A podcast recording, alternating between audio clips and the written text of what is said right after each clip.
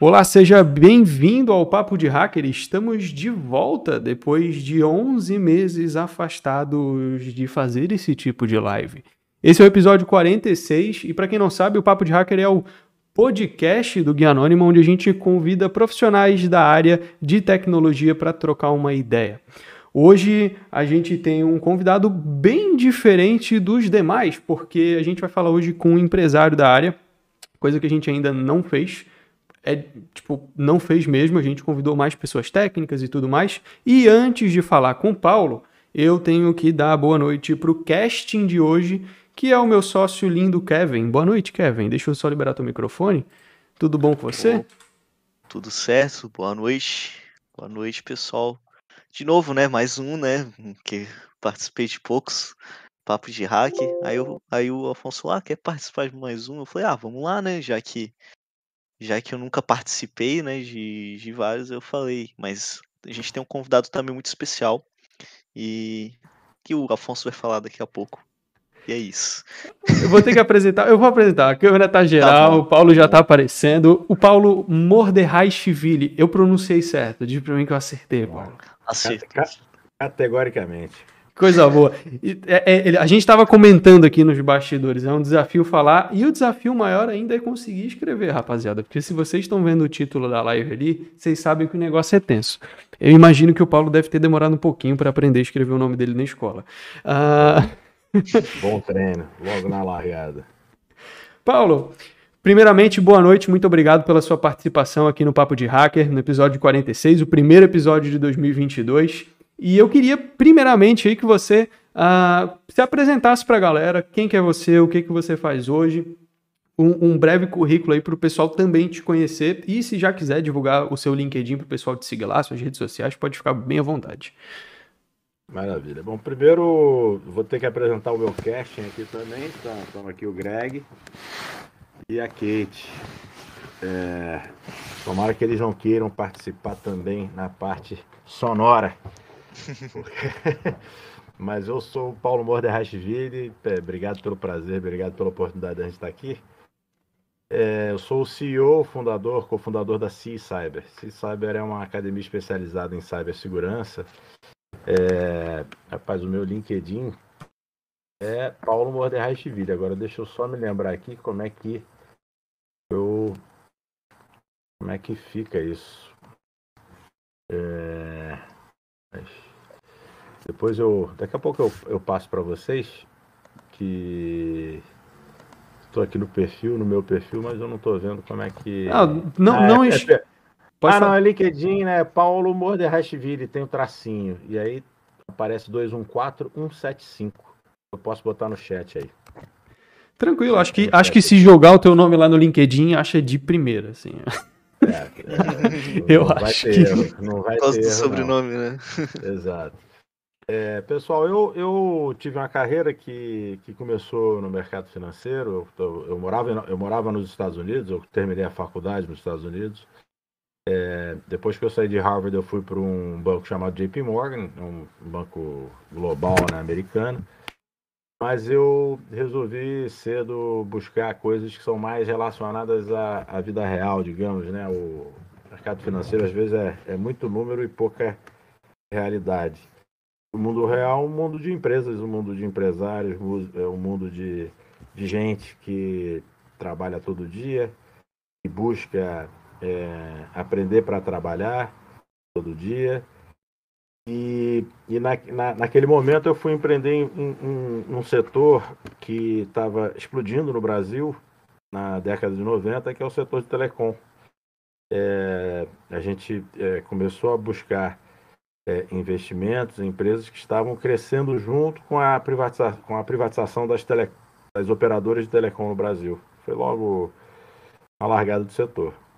É, acabou que o grande projeto que a gente é, é, montou, que era de torres de telecomunicação para compartilhamento de espaço, não vingou.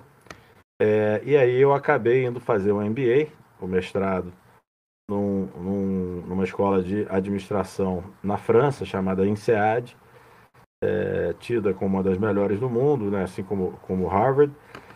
E o INSEAD também me, me mostrou ainda mais a, a, a, faceta, digamos, empresarial, né? gestão, as coisas que são relacionadas a, às vezes, ver uma oportunidade e investir nessa oportunidade. Vou falar um pouquinho mais sobre isso logo na sequência. É, quando eu voltei para o Brasil, no INSEAD, eu tive a oportunidade de fazer uma transformação importante numa empresa que era uma das cinco maiores do, do setor de serviços de TI brasileiro, na época DBA. Era tida como a melhor fábrica de software do Brasil, era a única que na época tinha um CMM nível 3, é, é, a única no Brasil, e era de grande porte, né? A gente tinha 2 mil colaboradores trabalhando em várias frentes, em vários projetos de desenvolvimento. É, eu não tive que aprender desenvolvimento para fazer aquilo, era uma, era uma situação de reestruturação empresarial que eu liderei que, que foi muito bem até a minha saída quando eu me juntei a um fundo de private equity chamado Axon, que investe em empresas de médio porte no Brasil é, com uma influência, uma proximidade muito grande com a gestão. Então eu continuei assim muito próximo da cozinha, digamos assim, é, das empresas. E aí, é, sem foco setorial. Então, a gente olhou muitas coisas de vários setores. Então, toda vez que eu tenho. A minha ótica de gestão é uma ótica multissetorial. Eu não, eu não penso setor, eu penso desempenho, performance e resultado. E também oportunidade. Depois do, do Axon, é, eu estava justamente buscando oportunidades. E uma delas é, que surgiu, surgiu por acaso um, um ex-sócio meu me ligou, a base dele é nos Estados Unidos, falou, Paulo, eu conheci o presidente de uma empresa chamada Cyberbit, israelense. Eles têm, é, desenvolveram uma plataforma de simulação de ataque cibernético que é tida como a melhor do mundo e faz com que uma pessoa que está sendo treinada aprenda muito rapidamente a lidar com os reais desafios da cibersegurança, especialmente na área de defesa cibernética. E o que, que, são esses reais desafios?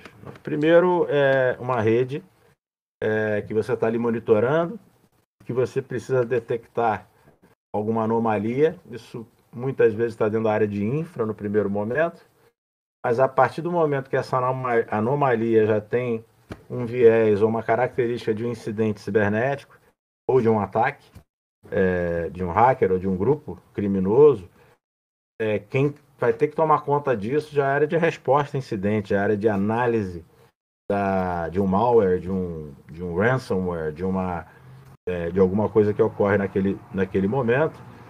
E aí o ferramental que é utilizado em torno dessa de todo esse processo um ferramental bem especializado, né? O CIEM, o Firewall Enterprise, o IPS, o, o, o IDS IPS. Então, são coisas que você precisa aprender a manusear. É, eu costumo dizer. Bom, deixa eu ficar aqui na oportunidade primeiro. Eu não sabia nada de cibersegurança, não sabia quem era Cyberbit, não sabia o que era plataforma de simulação, nem o que era um ataque cibernético. Mas você já tinha alguma base de tipo tecnologia com aquela experiência que você teve com os provedores de internet? Deu para levar essa bagagem e, e, absorver esse conteúdo de cybersecurity com mais tranquilidade? Ou foi um baita desafio para entender esse negócio ah, todo?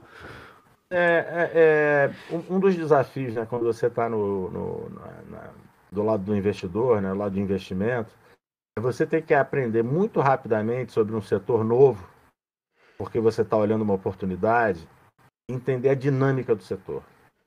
Né? Obviamente que quando eu fui investir em telecom, eu li vários livros sobre estação rádio base, como é que era montada uma rede de telecom, embora eu não, tinha, não tivesse background nenhum de telecom, mas eu tinha que aprender para poder conversar com alguém do setor.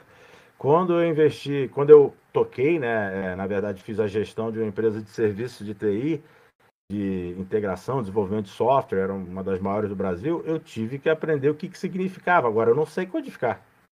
Eu não sabia implementar um SAP, mas eu tinha certeza que o, o, uma implementação de SAP é, passava pela dinâmica de processo de negócio, porque ele está ali para endereçar isso.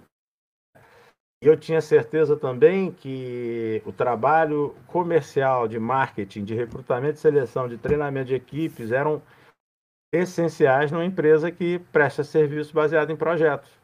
Porque você precisa angariar um, um portfólio de projetos, montar as equipes de acordo e performar de forma é, é, padronizada, digamos, é, é uniforme.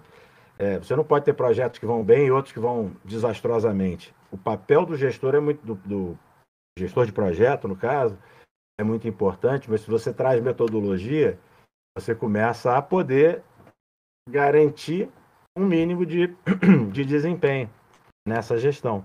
O engraçado é que toda vez que eu tenho que aprender alguma coisa, eu busco as referências. E, e talvez a, a, parte mais importante que eu aprendi na universidade, estou falando de boas, boas escolas, mas foi justamente filtrar referências. Né? É, eu preciso aprender algo, preciso achar uma solução para alguma coisa. Aonde que eu vou buscar? Como é que eu vou fazer o filtro de qualidade desse input? Então, naquele momento em que o meu ex-sócio falou, Paulo, tem aqui essa ferramenta, ela é fantástica, vamos levar isso para o Brasil? Eu falei, ô, Alan, né, meu sócio, eu não sei se é legal trazer uma ferramenta para vender. Mas deixa eu entender o que está acontecendo em cibersegurança, porque você está dizendo que é uma crise mundial, né? Deixa eu entender, porque eu nunca li a respeito. E realmente, quando eu comecei a pesquisar, rapidamente ficou muito claro o seguinte: qual é o problema número um no setor de cibersegurança mundial? No Brasil é mais ainda. Falta gente. Falta gente qualificada para atuar nesse segmento. E a gente vai entrar um pouquinho na característica dessa pessoa nada mais é do que um profissional de TI. Para começar, a cibersegurança ela é uma especialização da TI. Eu costumo dizer que se infra é medicina, suporte é, é, é o técnico de enfermagem, né, o helpdesk, cibersegurança é, um, é uma especialização na medicina, uma cardiologia. Você tem que passar pelo roteiro da medicina para chegar lá. Mas você consegue se especializar se você colocar o tempo e o esforço para aprender aquelas técnicas, aquelas ferramentas, daquele segmento, daquele, sub, daquele nicho de mercado. Só que um nicho de mercado, quando a gente fala nicho, ó, se eu estiver falando demais, aí me interrompe, que eu vou me entusiasmando aqui no, no, no papo, tá? Quando a gente fala de um nicho de mercado, normalmente a gente pensa pequeno. Ah, é um negócio pequeno. Cara, cibersegurança é monstruoso do ponto de vista de oportunidade. Por quê? Quando eu falo de números, né, pesquisa ICE Square, que é uma, um instituto de pesquisa mundial, é o, Brasil, só o Brasil, precisa de 440 mil profissionais para preencher as lacunas das organizações brasileiras em torno da cibersegurança. Não quer dizer que tem vaga aberta para 440 mil agora, tá? mas ao longo dos próximos anos a gente tem que endereçar nessa nesse, nesse dimensionamento. Aí você fala, peraí, que, que significa 440 mil profissionais de um total mundial de quase 4 milhões? O Brasil está é o, é o país com maior número absoluto nessa análise de, de, de gap de profissionais que esse instituto fez. Em número absoluto e relativo, hein? Não é só absoluto, não. É relativo ao tamanho do mercado também. Você fala, bom, 440 mil profissionais TI, quantos é, de cibersegurança, quantos profissionais TI tem no Brasil inteiro? Vocês sabem dizer? Tem esse número em mente? Não tenho ideia. 1,6 milhões. É um, uma pesquisa da Brascom, que é do setor de TI, né? Uhum. 1,6 milhões de profissionais. Bom, você está vendo aí, o mundo todo está correndo atrás de desenvolvedor, o mundo todo está correndo atrás de, de, de cientista de dados, de... e o mundo inteiro está correndo atrás de profissionais de cibersegurança. E, Talvez e...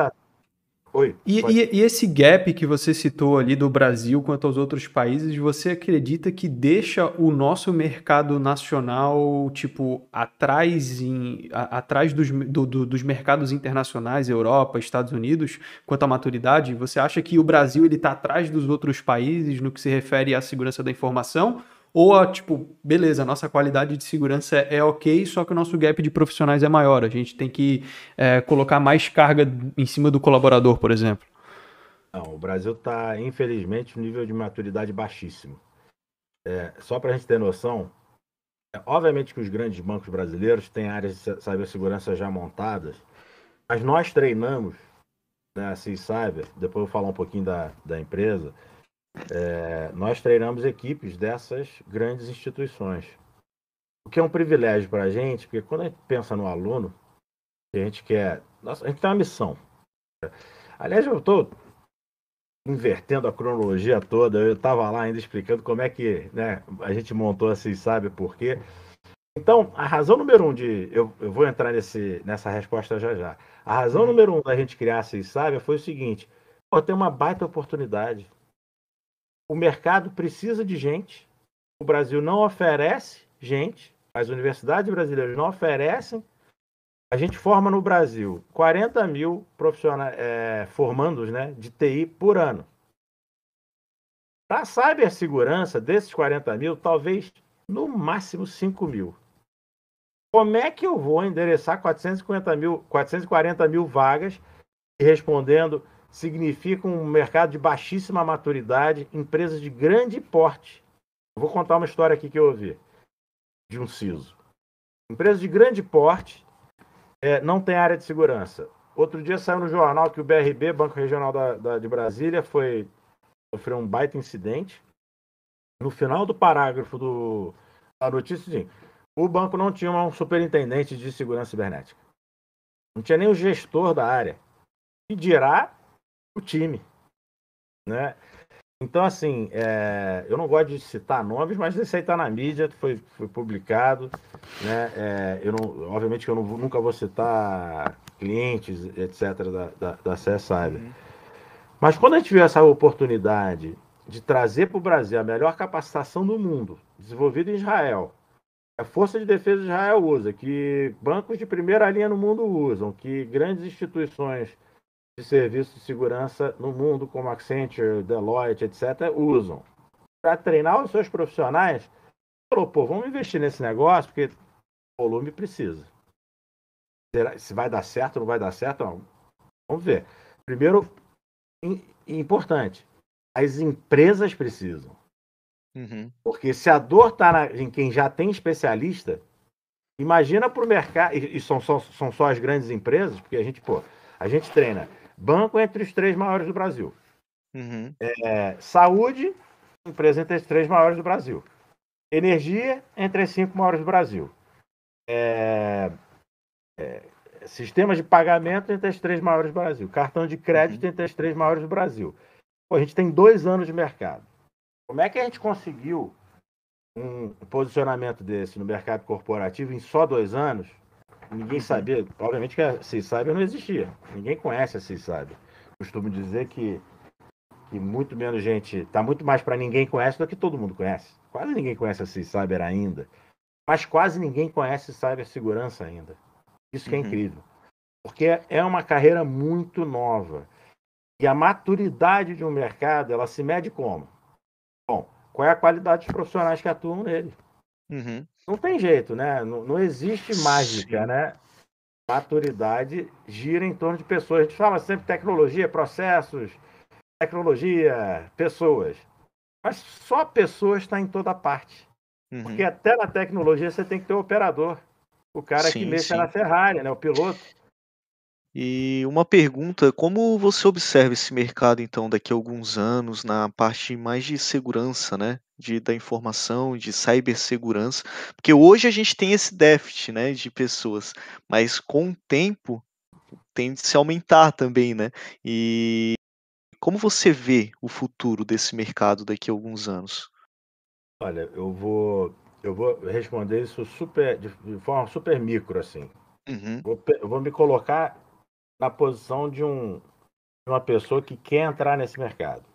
Uhum. E que eu vejo pela frente, se eu aprender, é, se eu tiver a capacitação para poder entrar em cibersegurança, especialmente na área de defesa cibernética, que é onde está a dor, né? Tá todo mundo lendo o tempo todo sobre os ataques, né?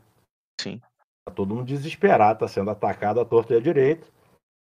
Eu chego lá na, na fila do, da carreira, o que, que eu vejo? Eu vejo a maior remuneração do mercado de TI. Eu vejo décadas de crescimento de carreira. Uhum. Tudo na minha frente. Então, é, essa é a resposta micro. Obviamente que do ponto de vista sistêmico, isso não é exatamente positivo, não. Uhum. Se eu tivesse que pagar menos para profissionais de segurança ou de TI, eu teria mais gente, né? Uhum. É, nas empresas, podendo ser contratadas, mas a, a escassez existe. E ela existe porque o sistema universitário brasileiro poderia atender a 300 mil estudantes novos entrantes por ano, só recebe 120 mil. Uhum. E desses 120 mil que começam o curso de TI e comunicação, só 30% termina o curso. O que está uhum. acontecendo com os 70%? Qual é a dor, né? Sim. A dor é o seguinte: pô, o cara chega lá, primeira coisa, deixa eu ver se o meu colega que fez o curso, terminou o curso, se formou, ele está empregado.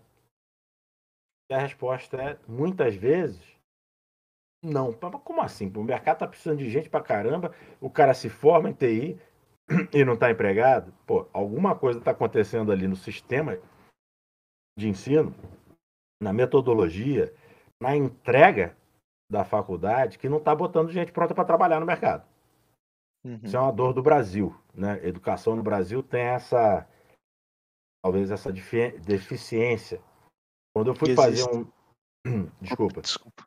Existem também casos das pessoas que não se formam, mas seguem também no mercado de TI também, né? Conseguem alguma ah, forma entrar no mercado. É, e... é, é, eu ia chegar lá. Eu ia ah, chegar lá. Eu ia chegar lá.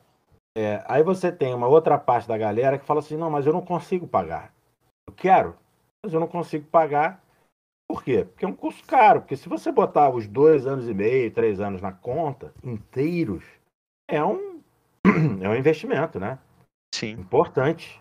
Ainda mais para quem não tem renda ainda. Uhum. Então é caro e não dá para chegar lá. Isso aí não tem como ponderar, né? Isso aí pode ser um brilhante aluno, mas tem que fechar a conta. Se ele não conseguir a bolsa. Terceiro aspecto é, não, não dá tempo. Eu tenho que trabalhar para me sustentar. Eu, o tempo que sobra a universidade quer que eu faça lá um período integral, alguma coisa que não cabe numa rotina de um trabalhador. Então, a, não está conseguindo conciliar o que o MEC define como regra e aquilo que o mercado precisa, na prática, muitas vezes finalmente, pô, tudo bem, eu não terminei a faculdade, mas eu fiz o primeiro ano, fiz o segundo, já tenho uma base de TI. Onde é que eu vou trabalhar normalmente? Na primeira camada da TI. Quando a gente fala da. Vamos, pensar em assim, duas grandes torres de TI, né? O mercado todo está dividido em duas grandes torres: software, desenvolvimento, codificação, né, aplicações, e infra, é, toda a parte que cuida de rede, infraestrutura, sistema operacional, servidores, etc. Onde é que a galera vai logo na entrada? Suporte, né? Eu vou. Suporte. Suporte. É, é o técnico de enfermagem dessa medicina. Uhum. Qual é o problema do cara, da pessoa que está em suporte? Ele está frustrado. Por quê? Ele lê no jornal, constantemente que o mercado de TI está remunerando, tá, todo mundo está crescendo, as empresas precisam.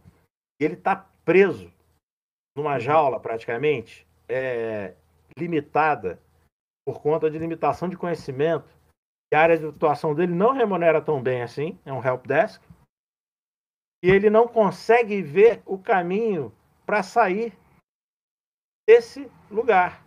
Tem gente que consegue. Outro dia estava conversando com um professor de TI do sul do Brasil e fala: pô, eu estava nessa situação que você descreveu. Estava em suporte, exatamente suporte. Cara, eu fui estudar, consegui sair e hoje eu sou professor de, na área de desenvolvimento de ADS de uma universidade. É, eu vim, eu vim, do, eu vim do suporte também, Paulo. Eu saí do suporte para infra, cresci dentro de infra e migrei para segurança cibernética, assim. É, e, e, realmente, o que você disse ali é verdade. Quem trabalha no suporte, uh, não tem uma boa remuneração, se for parar para analisar em comparação com outras áreas da tecnologia. É normalmente um trabalho extremamente desgastante e se tu não for por conta própria, tu não consegue meio que evoluir dentro do suporte, porque chega um teto de conhecimento ali que deu. Você tem o suficiente para trabalhar, não tem por que você evoluir profissionalmente, vamos dizer assim, né? Já dentro das outras áreas, como desenvolvimento ou infraestrutura, sempre tem um caminho para você seguir, né? Sempre tem um algo a mais para aprender. Já dentro do suporte, não. Você fica limitado aos problemas que você tem que resolver. Eu vou aproveitar o gancho, porque o... lembra do que eu falei das referências, né? Aprender a olhar as referências, as fontes de informação e, e achar o caminho. Isso é desafiador para todo mundo, ainda mais hoje, que tem, o, que, o que não falta é lixo na internet. Então você vai pesquisar alguma coisa, vai chegar lixo em você. Eu faço um convite para quem atua em suporte para conhecer o curso da CIS Cyber que vai botar gente no mercado de cibersegurança. É o FITS e o Cyber Hero. Um é um bootcamp que vai botar direto uma remuneração de entrada de 4, 5 mil reais, porque é um analista júnior de cibersegurança, mas com décadas de carreira pela frente. E eu vou dar um exemplo que eu adoro. Um... A gente teve um aluno, 52 anos de idade. Começou a faculdade de TI, não terminou lá na sua juventude. Ou seja, TI nem era TI de hoje, era outra TI. mas sempre queria, né, informática. Mas ele, porra, foi, virou, foi trabalhar num, num cartório, virou escrivão de, escrevente de cartório e ficou décadas naquela carreira. Uhum. Até o ponto que o negócio de cartório piorou, ele foi para Portugal com a família, foi ser garçom, depois gerente de restaurante. Os filhos cresceram, voltou para o Brasil, falou, pô, sabe, o que eu gosto mesmo é TI. Deixa eu ver como é que eu vou fazer. Uhum. Ele tinha feito uma boa faculdade, então ele tinha uma boa base de referências. Ele foi procurar o CCNA da Cisco. Uhum. Uma formação muito bacana, né? De, de infra, tem o CCNA Security, né? Quando ele olhou isso, falou, opa, agora eu tô vendo 50 anos de idade, hein? Uhum veio fazer o nosso curso, que é um curso pancada de 10 dias, o Cyber Security Foundation da C-Cyber, uma base mais avançada, né? Não é o cara de suporte, não. Aqui o cara foi fazer o CCNA, o CCNA buscou outros cursos, mas ele fez o curso com a gente. No dia seguinte, ele foi para uma entrevista na ESH, que é a maior empresa de serviços de segurança do Brasil, dentre as maiores das brasileiras foi contratado. 52 anos de idade. Então, é, esse cara nunca tinha trabalhado em TI na vida. Ou seja, se alguém levantar a mão e falar, mas não, eu não sei se eu consigo. Pô, vai tentar primeiro, né? Antes de falar que não consegue, vai tentar. Uhum. Porque Antes... eu, vou, eu vou dar exemplo para Dedel, de, de alunos nossos, aluno que fez curso com a gente há um ano e meio atrás, já é coordenador de área, está voltando para contratar gente com a gente. E a gente tem um negócio muito bacana que é o seguinte: o nosso aluno recebe o nosso apoio na colocação de mercado. Uhum. Então, se eu treino essas empresas gigantes aí e os nossos alunos são contratados pela Telefônica, esses eu posso falar porque são contratantes, eu não, não são clientes, tá? É, e, e, a gente não cobra nada deles. Telefônica, Oi, SH, Proof, Safeway, Claves, Darius, DPSP, Atos, Logicalis. A galera tá contratando aluno da CS Cyber porque a gente mostra o caminho, ajuda. Sim. Mas agora vamos lá. Se preparam, é né? Nós preparamos. Então, se você tem uma base de suporte, pô, chega aí. Vem conversar com a gente. Uhum. Porque você já tem a base necessária para o caminho a ser traçado. Mas eu, mas tem curso de graça, tem curso. A gente até tem um modelo de compartilhamento de renda também, que é o Prep and Placement. A gente tem os cursos pagos. Não é barato, porque curso caro é aquele que não te gera retorno. Curso caro é aquele que você gasta o tempo e o dinheiro e não sai do lugar. Isso é caro. né? É, a métrica de quem. Eu, pô, eu paguei um apartamento no mestrado. É óbvio que a minha conta tinha que fechar. Depois do mestrado, eu tinha que ganhar muito mais do que eu investi no curso. Para justificar, né? Óbvio. Porra, gastei um apartamento, fiquei em dívida. Um apartamento equivalente na hora de fazer o mestrado. Mas eu saí para buscar oportunidades, inclusive de fazer uma reestruturação empresarial, eu não podia ter tido sem aquele, sem aquela capacitação. E tem uma característica que eu também viso é, espelhar aqui na CS Cyber. O cara que dá aula um mestrado de administração de negócios numa escola como o INSEAD, esses grandes cursos aí de, de Stanford, Harvard, tal, sei quê, qualquer universidade americana europeia de bom nível, eles trabalham, são professores estão no mercado, são consultores, são técnicos, são etc, etc. Então eles conhecem também o que o mercado precisa. Eu não estou aqui é, isolado do mercado, no mundo acadêmico. Não. Eu estou dando aula, estou no mundo acadêmico. É a nata da educação mundial, mas por quê? Porque eles estão diretamente relacionados ao mercado. Então a CE Cyber uhum. traz isso. O nosso, o no, a nossa abordagem a gente chama de capacitação for the job. Né? Uhum. For the job é para o dia a dia do trabalho, né? Olha, se é para o dia a dia do trabalho, eu tenho que refletir o ambiente de trabalho. Se eu não fizer isso, não é para o dia a dia do trabalho, é só ela. Ô, então, ô, Paulo, antes, antes de. Eu, eu só queria te interromper para fazer um, um, questionamento que encaixa bem com o que você está falando, tá? Antes de passar a palavra para o Kevin.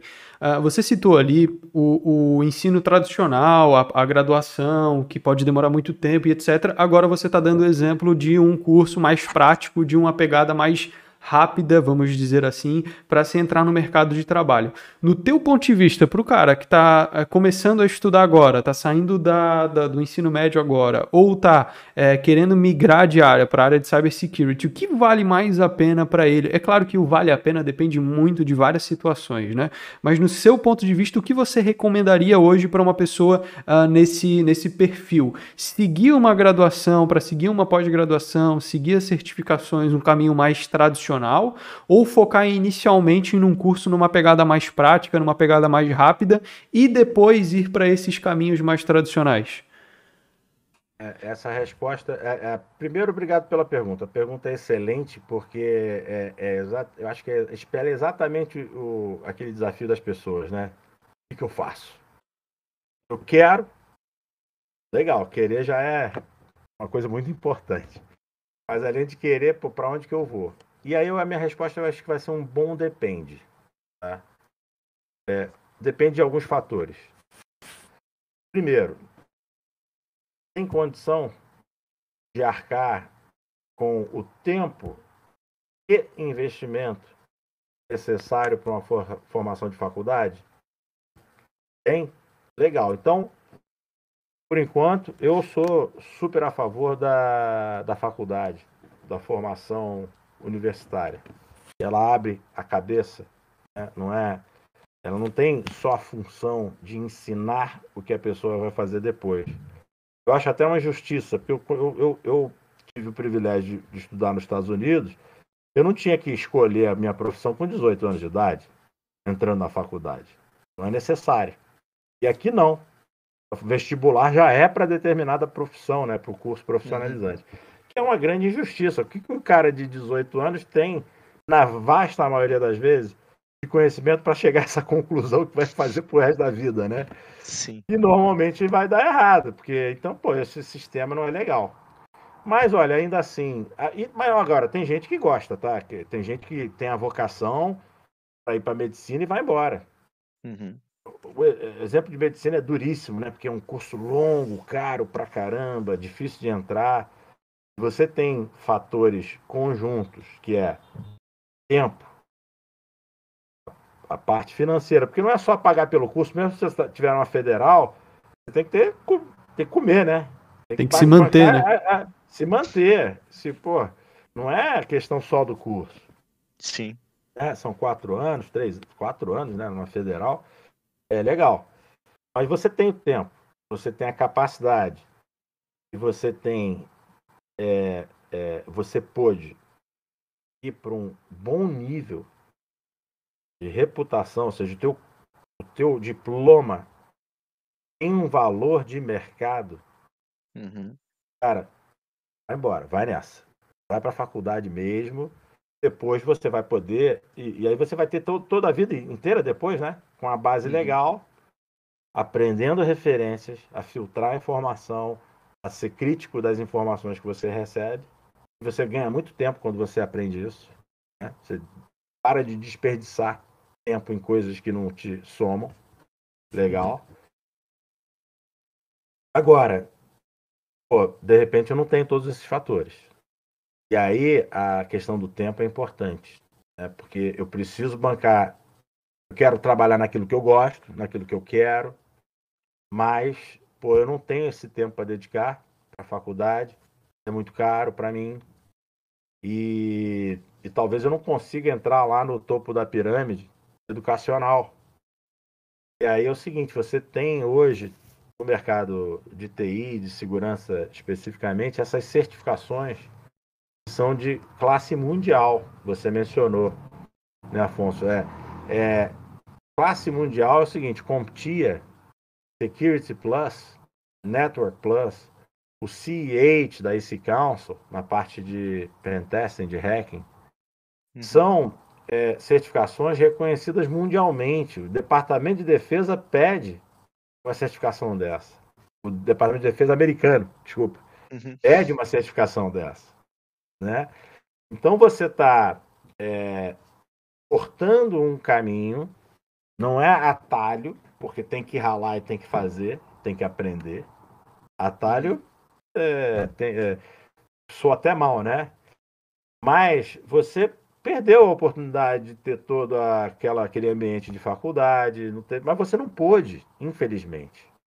Então, se Uhum. você está nessa situação, muito provavelmente você vai ter que trabalhar cedo, porque precisa ajudar em casa ou bancar é, seu custo de vida. Aí você precisa achar uma solução também de tempo. Ou seja, o que, que eu faço que é eficiente, né? Que eu chego daqui até ali. Gente, e sim, eu dou muito apoio. Cara, depois que você tem atingiu um patamar, aloca um tempo, um tempo e dinheiro de tudo que você gerar na sua vida, de tempo e de dinheiro, para estudar mais. Uhum. Porque é, não existe. É, é, tem uma expressão em inglês, né? There's no free lunch. Não existe almoço grátis. Né? Tem, que fazer, tem que chegar lá, tem que ralar, tem que pô, levar a sério, tem que se dedicar. Ah, eu quero trabalhar, mas eu não quero aprender. Não. Não vai rolar, ainda mais no mercado competitivo como é o mercado de TI. Competitivo por quê? Por necessidade. O cara que trabalha em TI, segurança, tá- tem que saber o que faz, pô.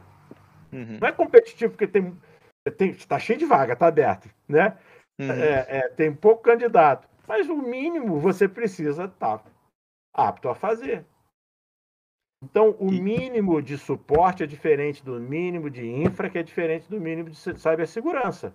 Sim. Bom, Com certeza. isso é a beleza do negócio. Você pode chegar a incrementar conhecimento ao longo do caminho para chegar e atingir esses patamares. Não fica preso, pô. Sim. Ô, ô, Paulo, antes de passar a pergunta para o Kevin, só deixa eu responder, só deixa eu ler um comentário aqui e responder uma pergunta no nosso chat.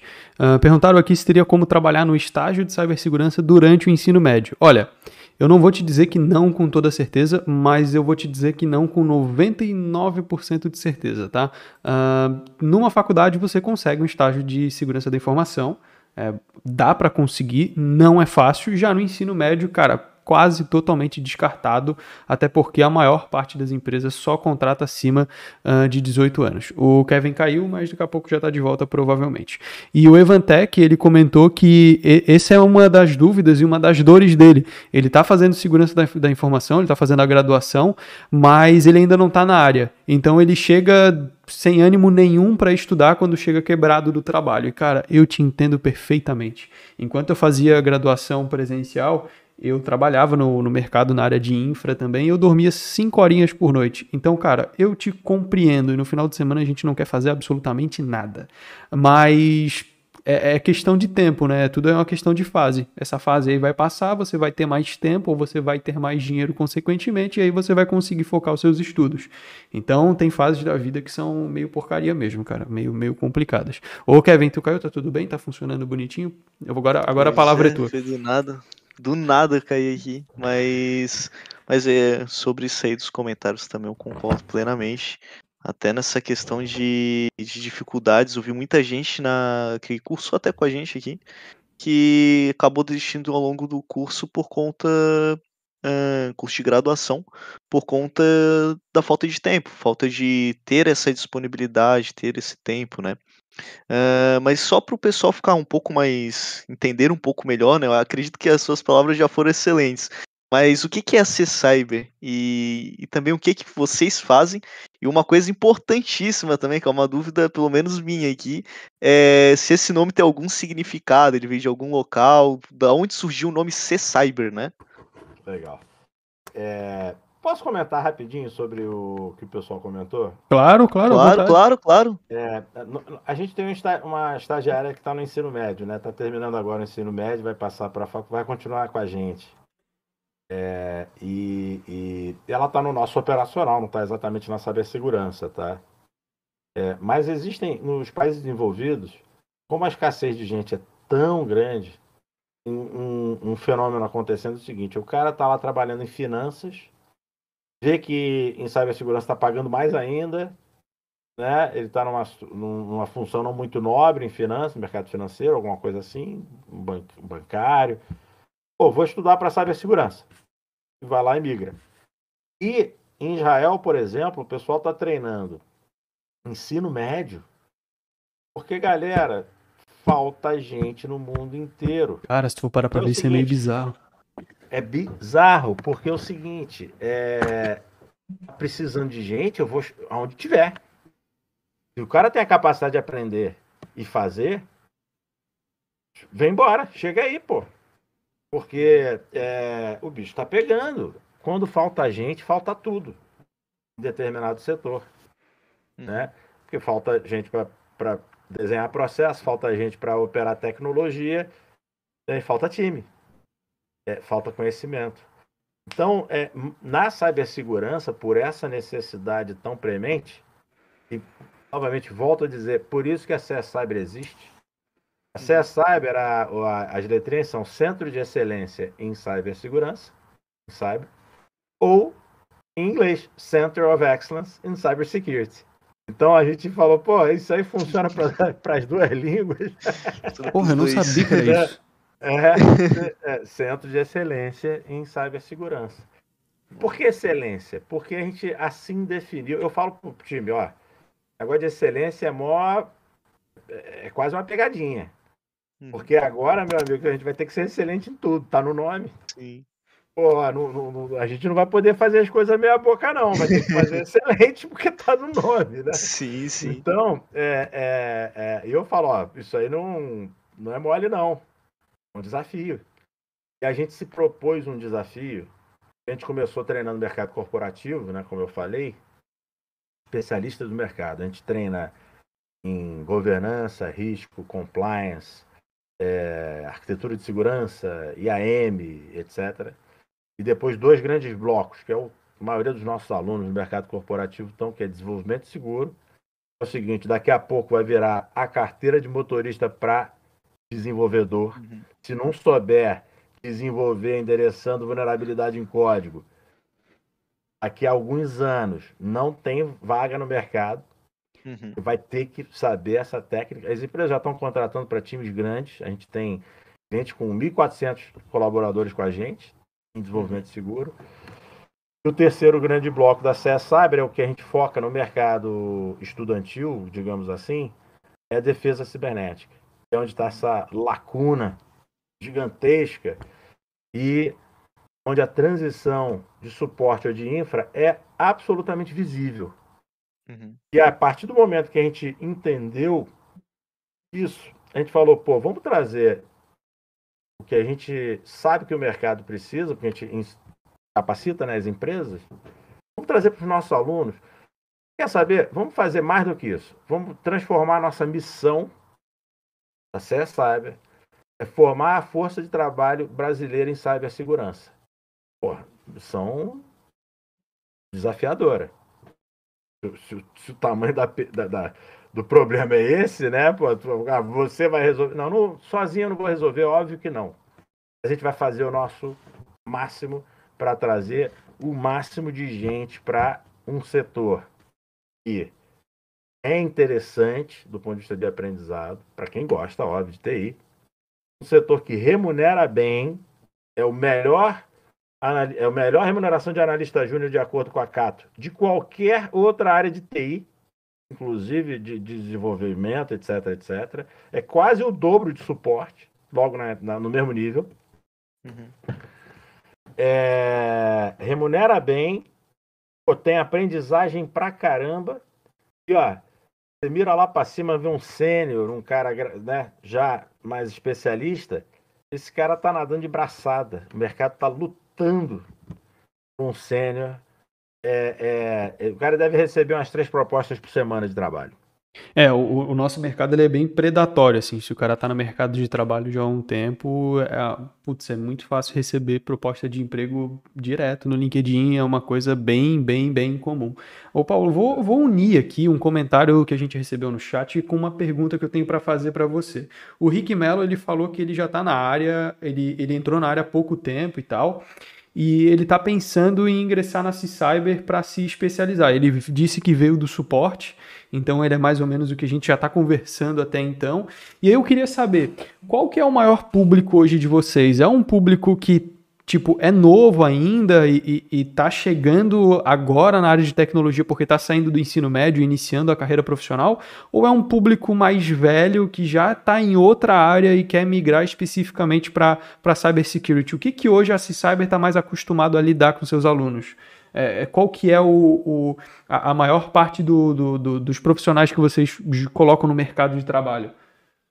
É, eu tenho que tomar maior cuidado com essa resposta, porque ela é uma resposta muito parcial, ela está muito no começo de história. Uhum. Então a nossa, a nossa amostragem está muito baixa, né? A gente está começando. A gente teve algumas centenas de alunos, mas isso é só o começo, né? Para um mercado que precisa de milhares, né? É só o começo. E a gente teve ambos, quer dizer, a gente acaba tendo muito interesse de quem já atua no mercado de TI, ou suporte ou infra, porque está buscando alguma coisa, né? então ele já tem uma, uma, uma, uma busca, já está de fato procurando algo. Tem uma confusão, né? Porque, pô, bota no Google, todo mundo oferece tudo e tal. A uhum. gente tem módulo grátis dos nossos cursos, até para poder o, o, cara experimentar mesmo e ver se é, se é aquilo mesmo, né? A gente tem um curso de transição, de suporte para cibersegurança, eu diria que é o, é o Bootcamp Cyber Hero, ou suporte para infra, que é o FITS, From IT to Cyber, são é, metodologia do professor Almir Alves, que, que foi coordenador das graduações da FIAP e da FATEC São Caetano do Sul, que são tidos como os melhores cursos de cibersegurança de graduação do Brasil. Ele também é professor de cibersegurança no MBA de Data Science, de, de Ciência de Dados da PoliUSP, né? Então tem uma metodologia por trás dessa, dessa curso, além das plataformas que a gente usa, que são as mais avançadas do mundo, que trazem essa galera. Agora, eu dei o exemplo do aluno de 52 anos, que entrou no mercado. Eu tenho alunos que acabaram de se formar da FATEC, entraram no mercado. Então, é, eu diria que até agora, talvez um pouco mais para o pessoal um pouco mais velho, mas, novamente, uma amostragem muito pequena para a gente uhum. cravar essa Sim. resposta. Até porque né, o, o jovem, é, talvez ele tenha até mais dificuldade de encontrar informação, apesar da informação estar em toda parte, mas de filtrar a informação, porque ele está sendo metralhado. Sim. Uhum. Né? Ele é um público-alvo de várias instituições, é, de várias coisas, né? E como o mercado precisa do jovem, É, putz, eu não queria. Às vezes, assim, é, é difícil estar no lugar do cara que está recebendo informação à torta de direito que, não, de Uhum. repente, não é, não é uma boa informação. né? Uhum. É, ele tá. Você sabe que tem uma estatística aí de curso online, de cada 100 alunos pagantes, 10 de fato fazem curso? Caramba. Esses de plataforma? Ah, sim, o cara compra e deixa lá na biblioteca, É né? Deixa lá! Deixa É, deixa lá. Não, não, sim, isso, sim. isso. Eu não sabia que a estatística existia, mas eu sei que boa parte da galera faz isso mesmo. É isso. Não, é assim, é muito fácil, né? É Uhum. relativamente barato. Se você parar pra pensar, sai caro pra caramba. Você botou dinheiro no negócio que não usou, Exato, Uhum. exato. isso é caro. É, Dá a falsa impressão que a pessoa conseguiu um conhecimento, mas ela só ainda por, nem. só nem por comprar fez o ainda. curso, ela absorveu por osmose o conhecimento, né? É, ô Paulo, o, o Victor mandou uma, uma mensagem interessante e eu acho que eu consigo conectar com algo que eu já tinha escrito aqui. Ele perguntou, o Vitor Heisenberg, ele perguntou como que ele pode conseguir experiência nessa área. E aí o Gui Shells, ele perguntou como que ele poderia meio que montar um portfólio para ter mais visibilidade no mercado de cybersecurity. E aí vai a pergunta que, que, que eu tinha aqui, que é o seguinte... Como que hoje vocês fazem esse direcionamento dos profissionais para as empresas? Vocês chegam diretamente lá na empresa, ó, rapaziada, a gente treinou aqui um cara, ele é bom, contrata aí. Ou os alunos eles desenvolvem um portfólio deles, vamos dizer assim, ao longo do curso, e esse portfólio é capaz de fazer com que ele seja contratado. Ou ele é contratado porque ele estudou nesse cyber. Com quais desses, desses aspectos a, a galera mais é chamada para trabalhar? Bo- boas perguntas que, que, que eu agradeço, porque ajuda muito a explicar né, a metodologia. Né? Esses cursos que eu mencionei, eles têm uma característica. 70% a 100%, dependendo do curso, ele é de prática. Laboratório, máquina virtual, vai lá, você vai usar ferramental de cibersegurança e vai saber usar, vai aprender a usar você vai detectar um incidente e responder o incidente. Então, o que vocês estão chamando de portfólio nada mais é do que o skill que você adquiriu para poder chegar numa entrevista ou numa avaliação e o cara te perguntar: você já usou a ferramenta tal? Entendi. Então, sim. então o diferencial do cara é exatamente na skill, porque ele chega na entrevista, ele mata na prova técnica porque ele sabe do que, do que precisa. do que se trata. Ele fez. É, é, por isso que eu digo, quando eu, eu volto a frisar, né? For the job. Eu vou fazer aquilo, se eu vou capacitar, treinar a pessoa naquilo que ele faz no dia a dia do trabalho, ele ou ela, pô, o cara tá realmente. é, Olha, isso acontece com as empresas e com alunos, igualzinho, tá? É, alunos de empresas e alunos que, que, que são alunos da CISAber diretamente. Ele está pronto para o mercado porque ele fez. Ele de Uhum. fato fez aquilo. A plataforma de simulação que a gente usa é nada mais é do que uma rede viva com SYNC radar da IBM, que aqui um banco de grande porte usa, Firewall Palo Alto, IDS PS Norte, é, os ABIX, os- é, sabe, esse tipo de ferramenta. Sim. E a coisa está acontecendo. Ah, mas e os fundamentos? A gente está te dando fundamento também. É 70% é prática. Porque Uhum. o portfólio, que vocês estão chamando de portfólio, é, normalmente é o quê? É, quantos projetos você já fez de não sei o quê sobre alguma coisa, né? Na área de desenvolvimento, isso é mais comum ouvir, porque você tem que envolvido num produto, né, numa entrega de, de determinado produto para alguma aplicação. Legal. Uhum. Na área de cibersegurança é o seguinte: você sabe que fazer um, um, um hardening de servidor? Sistema operacional, perdão. Você sabe fazer um hardening de banco de dados? Você sabe, faz, sabe o que é o AF, como é que o AF eh, se comporta? É, exato, é é- essa- é, até porque a gente não entrega, o produto que a gente entrega na área de segurança ofensiva é um relatório, na área de segurança defensiva também, só que esse relatório ele é sigiloso, não tem como você colocar ele no seu Uhum. portfólio também, né, cacete? É, né? É, por isso que a gente não pode falar o nome dos nossos clientes, né? Porque eles Uhum. pedem confidencialidade com, com o Sim. tipo de treinamento que eles recebem nosso. Mas a, a, a resposta pro, pro pessoal é o seguinte: pô, vem conhecer a Cyber urgente. Se você tem Uhum. essa vo- vontade, uma boa, é, sem medo de ser feliz. A gente treinou uma equipe de um banco dentre os três maiores do Brasil. É, recebemos um relatório de avaliação. Uma das perguntas foi: Você, é, esse curso foi aplicável ao seu dia a dia do trabalho?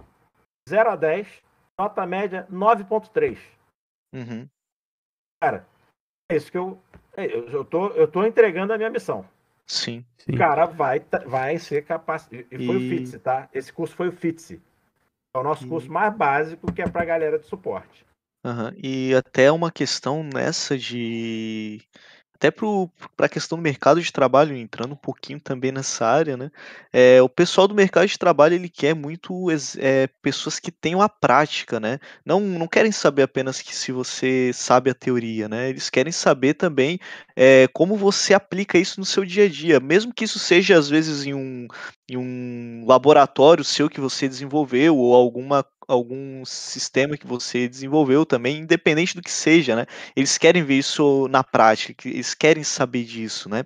É, eu tive até É. um contato recente com, com uma pessoa que me falou é, exatamente isso. Olha, o que me faz escolher uma pessoa para entrar ou não é, em uma determinada empresa é isso. Se a pessoa me der exemplos práticos do que, que ela já utilizou, como ela utilizou determinadas ferramentas, eu consigo ter uma ampla visão de como essa pessoa consegue eh, se desenvolver, como ela, o que, que ela sabe realmente. Porque se ela não conseguir me dar esses exemplos, eu não sei o que, que ela sabe, o que, que ela não sabe. Eu não sei se ela apenas escutou falar ou se ela realmente sabe aquilo, né? Se ela já se Uhum. aprofundou. E é engraçado que o mercado tá, tá sofrendo essa transição. Os contratantes estão sofrendo uma transição agora que é o seguinte: o que, que é o tradicional RH faz? É, é diploma, Uhum. diploma de certificação. Né? Sim. Aí o pessoal está recebendo é, candidato com diploma, mas sem conhecimento prático. Uhum. Aí o cara tá vindo pro, pro RH, pelo amor de Deus, me manda um candidato que eu preciso pro meu time urgente. Mas eu preciso do cara, pronto. Né? E isso está mudando. Então, cada vez mais o RH está recebendo input. Não é óbvio ainda, né? Toda empresa não, tá? Tem muito RH ainda que está errando a mão na contratação. É, Porque a, a- a- a vantagem da empresa é que ela às vezes acha uma outra solução, né? Faz uma capacitação interna, prática. Eu mesmo, quando entrei no JP Morgan lá no começo de carreira, foi a primeira vez que eu fiz um curso de finanças na vida, Uhum. dentro do banco. Sim. É, eles estavam dispostos a investir em mim lá para trabalhar no banco. Tem algumas empresas que fazem isso, mas não são todas. O RH está tomando essa trauletada, o pessoal que contrata, que vai formar o time, está falando, pô, amigo, ô, ô, pessoal, não estou entendendo. O cara tem que chegar aqui e fazer. Por isso que o teu comentário procede. É, é, o mercado está numa confusão danada, porque tá todo mundo precisando de gente, mas não sabe nem, às vezes, definir o, o- a vaga. Pô, eu vou, eu vou conectar agora. Eu vou conectar com novamente com um comentário, com uma pergunta, daí eu vou passar a bola pro, pro Kevin. É que, cara, que isso é uma pergunta muito boa aqui. O Gustavo Henrique mandou: existe alguma vertente que o mercado busca mais entre pentest físico, hardware hacking ou pentest voltado mais para software? Vou lá, vou te responder uma parte e outra parte eu vou deixar o Paulo responder. É, hardware hacking, eu não conheço hoje quase ninguém que atua no Brasil especificamente com hardware hacking. Dá para fazer uns bico, dá para fazer uns pentest físico, mas é muito difícil você trabalhar apenas com hardware hacking. É, pode ser que isso mude daqui a uns anos? Com certeza. Mas hoje pouquíssimas pessoas atuam especificamente com isso no Brasil. Tá? Se é que eu conheço acho que uma pessoa, duas no máximo, que atua especificamente com hardware hacking e não é dentro do Brasil. São brasileiros, mas é fora do Brasil. Tá? Não vai rolar. É a mesma coisa querer atuar como engenheiro social profissional. Cara, muito provável que você não vai conseguir. Não é um mercado tão amplo para isso. Quanto a pentest, tá? É uma área super é, procurada, mas é uma área que também tem muita gente. Eu acho, né? Pelo que, pelo que eu venho conversado, até mesmo pelo que eu conversei na semana do da, no mês do Cybersecurity lá na, no, no canal da C-Cyber, pelo que a gente conversou, a área que mais precisa de gente é a área de Blue Team, é a área de segurança defensiva, é a área de desenvolvimento seguro. Eu tô certo ou tô errado, ô, ô Paulo? O mercado hoje que precisa de mais gente é da área de segurança ofensiva ou é da área de segurança defensiva? Aí depois a próxima é tua, Kevin. Legal.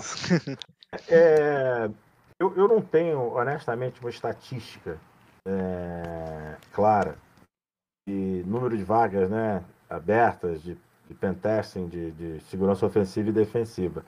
Mas eu tenho uma fortíssima impressão, pelo que eu estou ouvindo de clientes, tá? grandes empresas, corporações, a maior dificuldade está sendo em formar as áreas de blue team, de defesa, a segurança defensiva. E por que, que o Brasil avançou no hacking? Né? Infelizmente, por bons e maus motivos. Né? Primeiro que, de fato, era uma área de oportunidade, então não quero, de forma alguma, eu tô, não estou falando mal de, de, de, de pentesting, não, tá? De forma alguma. Mas o Brasil teve uma vocação para o hacking está muito próximo da, do, do game. Né? É como se estou ali para fazer um, um, um, truque, digamos, né? E fazer um hacking. E, e, obviamente eu vou aprender as técnicas e tem um dinamismo no pentesting muito interessante para o aluno, né? Para a aprendizagem. É bacana. É, você tem as certificações também, padrão, né? C8 e tal. O mercado avançou bastante no pentesting no Brasil. Então criou muito candidato.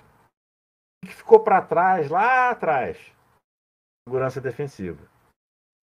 O desenvolvimento seguro não existe ainda. É, existe o Security Champion, existem o DevSecOps, né, profissionais que atuam, mas eles ainda são de poucas vagas.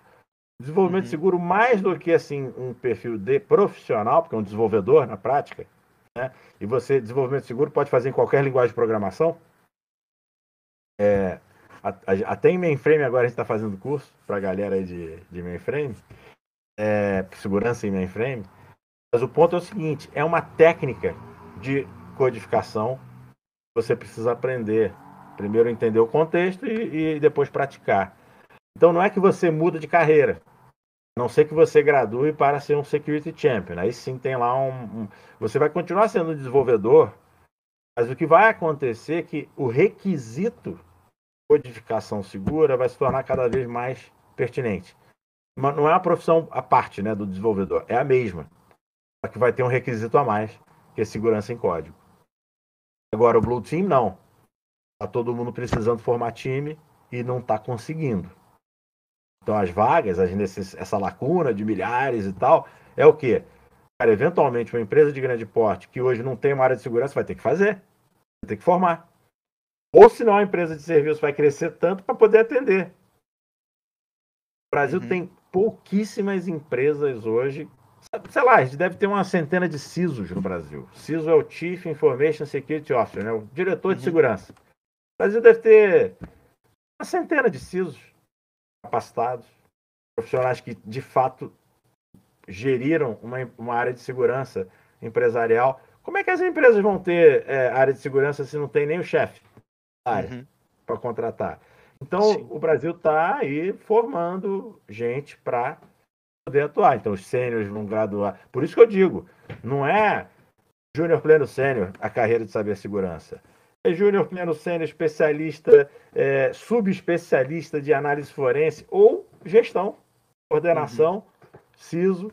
Cara, o mundo está cheio de oportunidade. Agora, o CISO quando chega lá em cima, ele já teve uma exposição também para o pentesting. Porque é uhum. uma função. É, você testar sistema é uma função relevante. Uhum.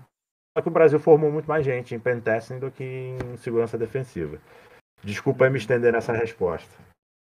E uma dúvida que fica, né, também aqui, já aproveitando o gancho, uh, eu quando comecei a pesquisar pela área de segurança, uh, comecei a pesquisar e vinha só conteúdo de Red Team, né? Não vinha muito conteúdo de Blue Team.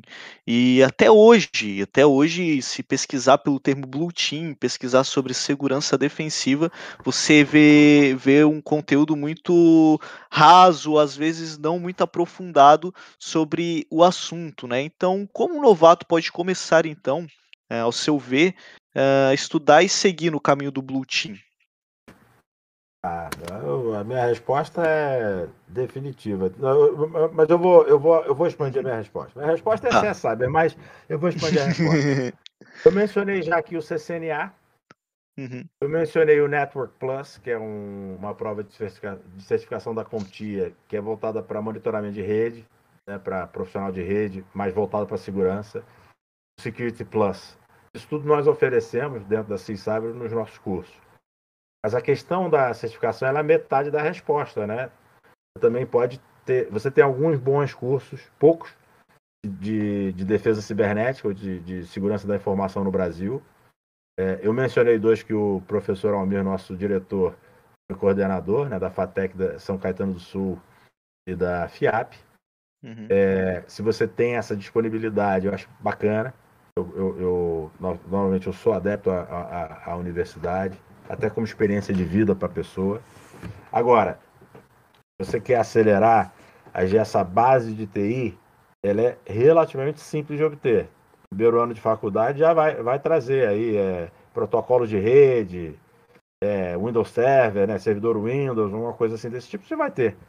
Agora, quando começa a entrar em, em ou uma faculdade de rede, né, que vai pela outra, pelo outro lado lá de, de monitoramento de rede, é, isso aí é uma boa base. E você pode ter. Tem vários cursos aí. Tem, é muito fácil de adquirir essa base inicial. Mas se você quer alguma coisa mais estruturada, o CCNA da Cisco é fantástico, né? Nesse sentido. Quando você já mira uma migração para cibersegurança, você tem que compor conhecimento com prática. Porque é, é o que o mercado precisa. Né? Ah, mas eu gostaria de passar mais anos para aprender teoria. Cara, o que não falta é tempo a vida uhum. e oportunidade para fazer outras, outras aprendizagens. De fato, se você quer migrar para uma gestão, você vai eventualmente precisar de, de entender o que, que é o GRC, né? Governança Risk Compliance. É, você vai ter que ter uma visão de arquitetura de segurança que não é só hardware, nem software, uhum. nem é, infra, é todos os acima, né? Juntos. É legal. Mas assim, missão cada missão cumprida é, pô, em quatro meses você vai estar atuando no mercado. Até menos, porque no meio lá do caminho do curso você vai já ter a nossa ajuda, o nosso apoio. E aí, é, vou ter que voltar numa pergunta que você fez lá atrás. Né? Como é que vocês conectam o aluno com a empresa? Primeiro que eles já são clientes nossos ou que já tem relacionamento com a gente. A gente tem no nosso pipeline de, de cliente potencial, né? Nem todo cliente já é cliente nosso, senão é, é, é, já teria entregado a missão da CIS Cyber, mas a gente tem centenas de empresas que nós apresentamos alunos, né, currículos de alunos da CIS Cyber. Então a, é, a, gente tem uma boa chance, né? Não, olha, botar a bola na marca do pênalti lá, sem goleiro, o cara ainda assim pode errar, né?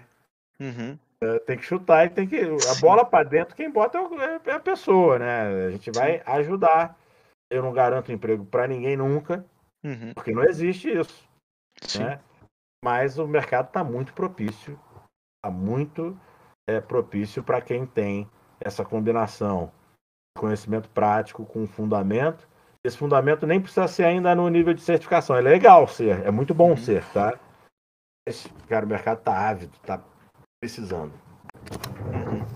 É, eu vou, eu vou Pode falar, Kevin. Depois aqui é eu não, vou fugir totalmente do assunto. Ah, então tá bom. É, sem falar que nessa questão, é, se, já, se já sabem da qualidade do serviço ali como cliente, né? Então por que não, né? Ter também um pouco da contratação também de profissionais ali que são desenvolvidos pela própria empresa que eles confiam tanto, né? É o, meu, é o mesmo treinamento. Sim. Esse treinamento que eu acabei de falar, que um banco, um dos três maiores, qualificou como Sim. nota 9.3 porque serve para o dia a dia do trabalho, é o mesmo FITSE hum. que a hum. gente entrega para o nosso aluno. Sim, sim. Vou dar, vou dar, vou, eu, eu, eu, eu, detesto falar de promoção, tá? Porque eu acho que é, coisa boa é aquilo que te bota, que realmente dá retorno, né? Independente do, do preço. Gera retorno alto, vai nessa. Agora, vai entrar aí Black, Black Friday e vai ter umas promoções interessantes nos cursos da Sim Cyber. Eu deixo essa deixadinha aí. É, quem está com mais pressa que isso, pode partir para cima, porque, obviamente, o Black Friday está tá chegando. Mas aí vem Copa do Mundo junto, não quero começar, pô, vai para dentro porque o mercado está precisando. É, é, só, eu vou aproveitar, deixa. Ô, Paulo, tu consegue desligar e ligar a tua câmera que bugou aqui para mim? Uh, caso você queira queira partir para dentro aí, o, o Guia Anônimo ele também tem uns cupom de desconto da hora lá no, na nossa Cyber, tá? A gente tem cupom no From It to Cyber e no Cyber Security Foundation. É Guia Anônima 20. Uh, eu vou responder uma pergunta que foi mandada aqui no que foi mandada aqui no, no, no chat Voltou e... a câmera? Voltou, tá perfeito agora. É, vou responder uma pergunta nada a ver, tipo, nada a ver não, mas totalmente fora do assunto aqui no chat e, e aí a gente já prossegue. O JJ perguntou se teria como fazer renda passiva na, em cybersecurity, né? Aumentar o capital, você tem que fazer um investimento contínuo de mão de obra. Existe assim como existe na área de desenvolvimento, se você desenvolver alguma ferramenta, talvez e, e colocar ela para venda. Você não vai precisar continuamente estar é, tá colocando mão de obra, mas ocasionalmente sim para melhorar sua ferramenta. Então você pode, por exemplo, desenvolver uma ferramenta ou desenvolver materiais. Mas é uma parada meio que totalmente fora do que a gente está falando. Assim, acho que não é papo para esse, esse papo. e, ô Kevin, eu posso fazer as duas últimas perguntas ou você tem mais alguma outra questão? Não, quero aproveitar para o pessoal também. É duas últimas perguntas mesmo? Não vai ter mais nenhuma além das duas? Eu tenho minha, as duas últimas padrões do Papo de Hacker, né? Mas se você tiver mais alguma outra, pode ficar à vontade. Ah, eu, eu na verdade, eu tenho um pedido, até aproveitando aqui, para o pessoal que não é membro ainda do, do Guia Anônima. Eu sempre falo isso, sempre vou falar isso. Pessoal que não é membro do Guia Anônima no YouTube, é, você pode ir do Lamer ao Hacker em apenas um clique. Com apenas alguns centavos, alguns reais, um cafezinho que você pode ali deixar de tomar, você consegue ser um patrocinador aqui do canal e conseguir fazer com que esse conteúdo ele venha se desenvolver e ter cada vez mais qualidade. Então, é, se você não é um, um, membro do canal, fica à vontade para ser um membro. E, e eu acho que seria basicamente isso. É, eu quero só agradecer também ao Paulo, também por, todo, por toda a conversa. E gostei bastante. Mas pode fazer as duas perguntas. Não... Paulo, seguinte, a gente tem um ritual aqui no Guia Anônima que são as duas últimas perguntas padrão para todo o convidado. Depois a gente faz uns recortes dela e coloca lá no canal como formato de vídeo. É, a primeira delas, Paulo, é, não, antes disso, na real, deixa eu saber, você tem alguma pergunta pra gente? É, importante isso. Você tem algum, algum questionamento pra gente ou alguma indagação aí pro, pro nosso público? Legal. Pô, não me coloque em saia justa, só isso. Não, não, obrigado por perguntar. Eu, eu queria saber, assim, é, um feedback já aqui ao vivo mesmo, é, sem, sem, não protocolar, né, de, de pós-evento, se eu conseguir contribuir, né, é, com uma visão, né, para o setor para a oportunidade que, que se tem, obviamente que é, eu, eu tenho muito conforto em colocar a CS Cyber é, à disposição para o caminho, porque eu estou vendo que está funcionando, né? É, tanto para as empresas que contratam e para os alunos que depois são contratados por empresas. Mas é, eu queria saber se, se isso. Se vocês sentiram que isso ajudou a galera aí, quem, quem assistia a gente. É, pelo, pelo feedback que eu tive aqui no chat, o pessoal gostou bastante fizeram algumas perguntas bem dentro do tema, bem algumas perguntas feitas a gente já tinha respondido.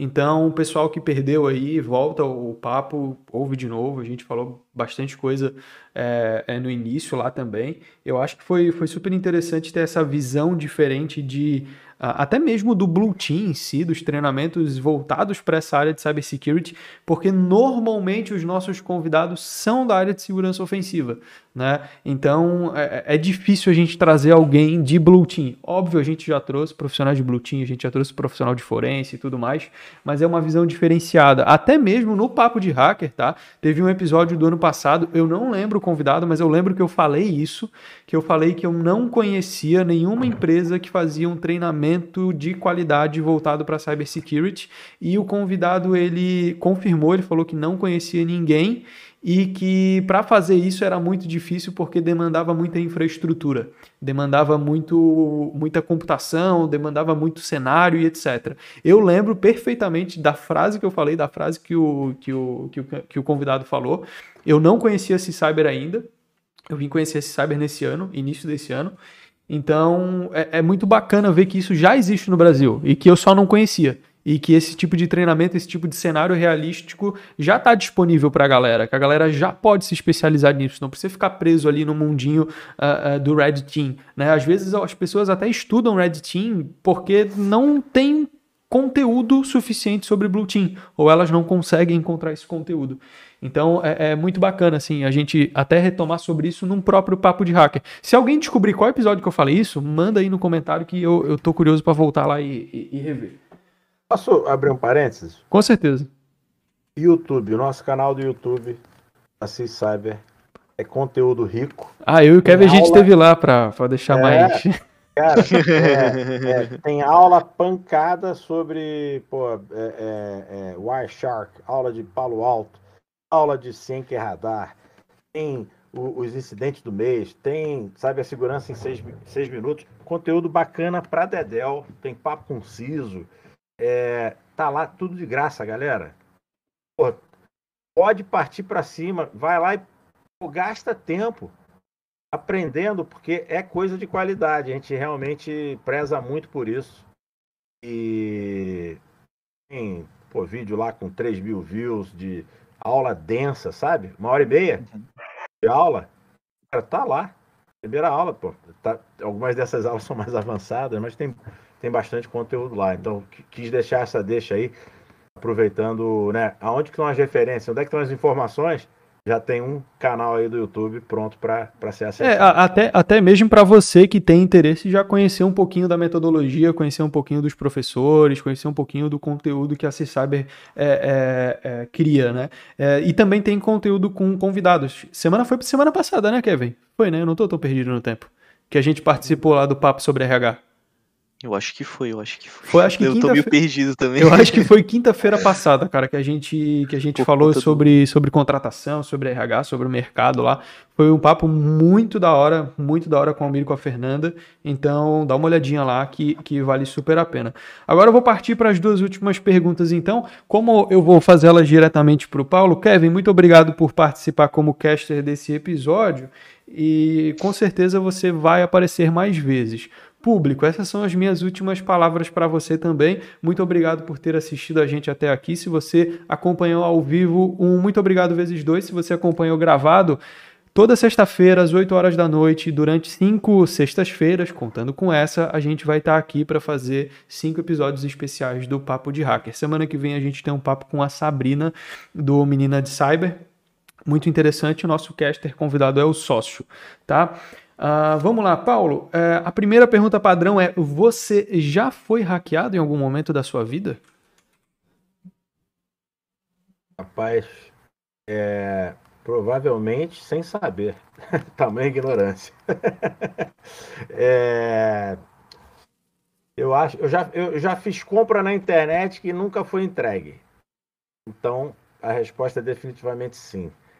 É, quero aproveitar agradecer ao Kevin, né? Já que você se despediu aqui.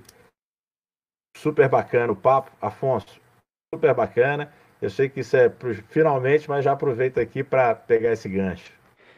Cara, se você foi hackeado e não sabe, é porque foi um hackeamento bem feito. Né? Esse é, é muito bom quando o convidado fala provavelmente, mas eu não sei. Porque é muito difícil nunca ter sido, velho. A gente está na internet, a nossa vida não existe mais vida real e vida na internet como existia é. uns 10 anos atrás, né? Já, Agora é tudo a mesma coisa. Aquele, já fizeram aquele WhatsApp com a foto do meu, né? Dizendo que ah, eu perdi o meu celular, manda um dinheiro aí que eu tô precisando. Pô, isso é foda, cara. Isso irrita pra caralho. É, ô, Paulo, agora é o seguinte: eu vou até mutar meu microfone, as últimas palavras são totalmente suas. Eu gostaria de saber se você tem alguma dica, algum convite, alguma frase, parágrafo motivacional, algum parágrafo bíblico ou qualquer outra coisa para finalizar essa live. As últimas palavras são totalmente suas. Vou mutar meu microfone aqui, fique à vontade para falar com o nosso público. É, pô, bacana essa pergunta também. É, a C-Cyber tem quatro valores que a gente definiu desde a largada. É, é, eu adoro todos eles. Cada um deles é, por si só, uma coisa fantástica. Primeiro que a gente quer buscar a igualdade de oportunidade através da educação. Isso é um valor porque a gente está trazendo isso para o mercado, está trazendo a melhor melhor treinamento do mundo em cibersegurança, de acordo com os nossos clientes. No Brasil, em português, aqui, para o pessoal que poder ter acesso. Isso traz igualdade de oportunidade, para crescer, é, botar gente em. É, é, nunca numa vida fácil, mas numa vida boa. Né? Aquela vida que você trabalha, ganha e vai fazer o seu, tornar independente. Segundo valor que eu trago da própria CISAB é que a gente está numa missão de combater o crime cibernético também. O crime cibernético não é esse hackingzinho aí do WhatsApp que pega a foto e tal, e pede dinheiro, que tem gente que cai. É, é, o buraco é muito mais embaixo. O Fórum Econômico Mundial colocou o risco cibernético como o risco número um de negócio do mundo. Então, é dano de verdade contra países, contra cidades, contra é, é, opera, operadores de eletricidade, contra é, empresas, é, todo tipo de órgão, organização, empresa está sob ataque. E a gente precisa formar um exército.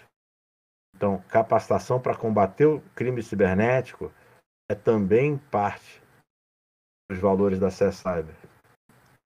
O terceiro diz respeito ao como que a gente visa, a gente quer convidar as pessoas para encararem isso aí tudo, que é com corretude e honradez. É, trabalhar junto com as pessoas de forma harmônica, respeitar as pessoas, ser, fazer o certo e poder novamente buscar essa independência até financeira através do trabalho. É o é, quarto valor nosso. E o terceiro, e o quarto, desculpa, como não poderia ser, deixar de ser, a gente pegou uma expressão em inglês, né, que é o practice, practice, practice. Não existe nada que substitui a prática na hora de fazer. É, não existe time de futebol sem treino bem sucedido. Não existe talento que sem capacitação, sem treino, vai lá e só no talento passa, né? É... Quando a gente vê aí uma Rebeca fazendo o que fez na ginástica olímpica agora, pô, a gente só vê o highlight. Nossa, a, a, finalmente, né? E que essa menina não ralou todo dia da vida para chegar lá, né? Com prática, prática, prática. É o que esse termo diz, é um quarto valor da CISAB, então eu coloco na mesa essas quatro é, coisas que, novamente, todas elas para mim são muito é, é, importantes, significativas. Eu, obrigado pela oportunidade de compartilhar com vocês aqui.